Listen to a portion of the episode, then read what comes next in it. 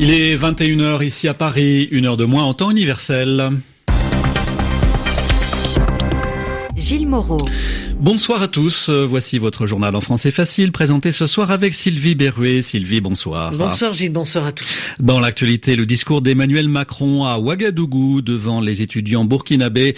Le président veut tourner la page de la France-Afrique.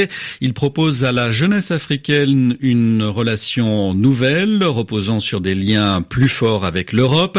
Emmanuel Macron participe demain au sommet Europe-Afrique d'Abidjan, sommet qui sera dominé par les questions de sécurité et d'immigration. Au deuxième jour de sa visite en Birmanie, le pape François a rencontré Aung San Suu Kyi. Pour lui, les dirigeants birmans doivent respecter tous les groupes ethniques et leur identité, mais il n'a pas prononcé le mot Rohingya. La Corée du Nord a procédé ce soir à un nouveau tir de missile, le premier depuis plus de deux mois. Le missile a survolé la mer du Japon avant de s'abîmer. Le président américain Donald Trump s'exprimera tout à l'heure sur la question. Le journal. Le journal. En français facile. Burkina Faso, Emmanuel Macron a voulu donner un nouveau départ aux relations franco-africaines. Un thème qu'il a développé dans son discours prononcé à l'université de Ouagadougou, discours de près de deux heures, suivi d'un débat très animé et très direct avec les étudiants. Emmanuel Macron propose à la jeunesse africaine une relation renouvelée, reposant sur des liens plus forts entre l'Afrique et l'Europe. Il s'est présenté comme le représentant d'une génération pour laquelle les crimes de la colonisation sont incontestables et a proposé à la jeunesse africaine de se tenir à ses côtés pour relever les défis du continent, à commencer par le terrorisme.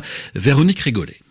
Chaque mois avait été pesé pour tourner résolument la page de la France-Afrique. Pendant 1h40, Emmanuel Macron a ainsi tenu un discours vibrant de vérité et de solidarité à la jeunesse burkinabé, faisant valoir qu'à ses yeux, l'Afrique n'était ni un continent perdu, ni un continent sauvé. Et le président français de s'inscrire résolument dans cette nouvelle génération post-coloniale, qui ne vient pas dire à l'Afrique ce qu'elle doit faire, mais pour l'accompagner, a-t-il dit.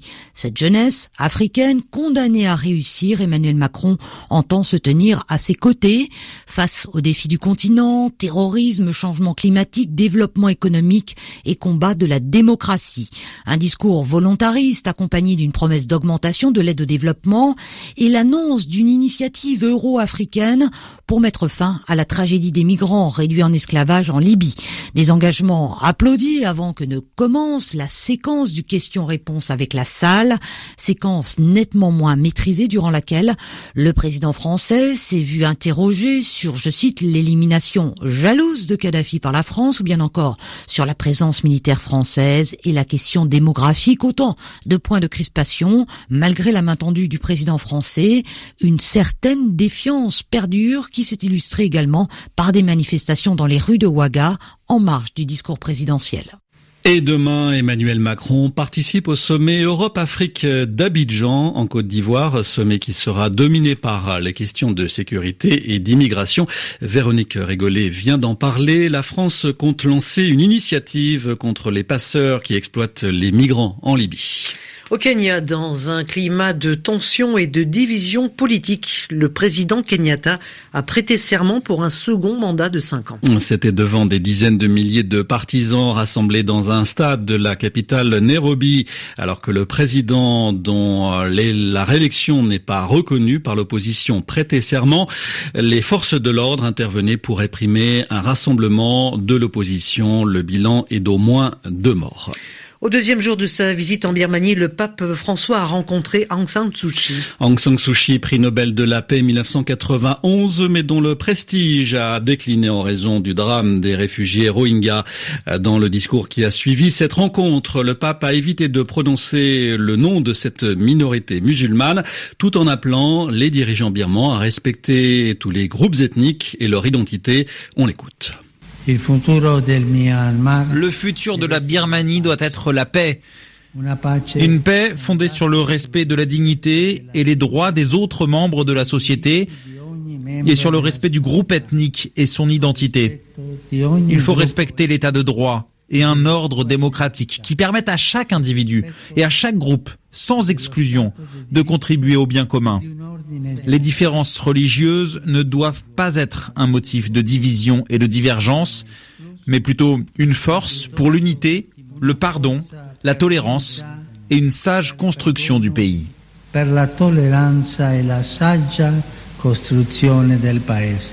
Le pape François qui poursuit sa visite en Birmanie avant de se rendre au Bangladesh.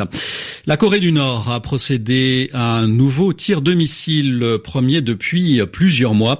Le missile a survolé la mer du Japon et selon certaines sources à Tokyo, il s'est abattu dans la zone économique exclusive du Japon. Selon la Maison Blanche, Donald Trump a été informé du tir alors que l'engin était encore en vol. Le président américain doit prendre la parole ce soir.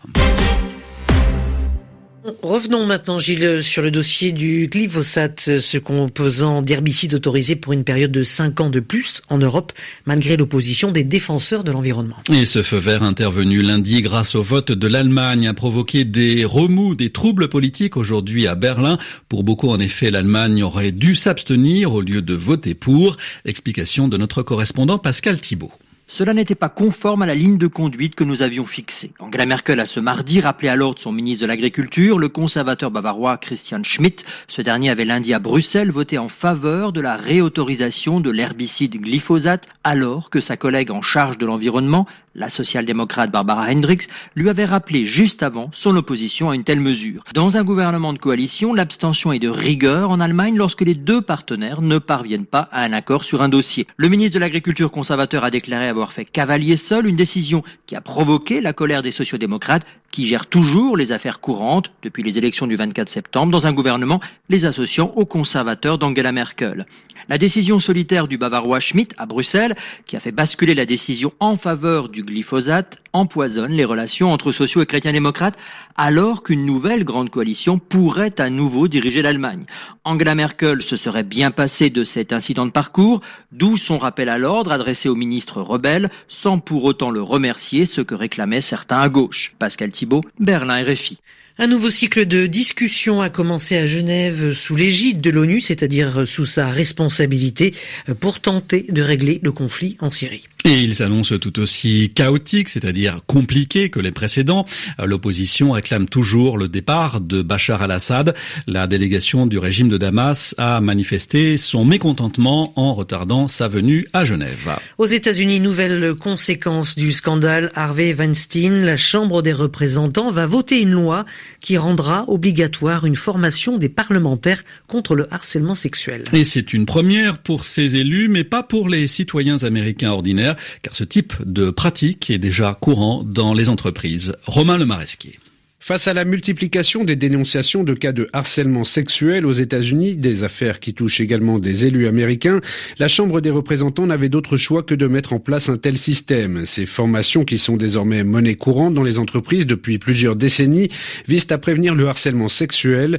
Il s'agit principalement de questionnaires en ligne, de vidéos, de conférences d'avocats explicitant la loi, des mesures inefficaces selon de nombreuses associations qui travaillent dans ce domaine, raison pour laquelle certains élus américains n'hésitent pas à dire qu'ils il ne s'agit là que d'un premier pas.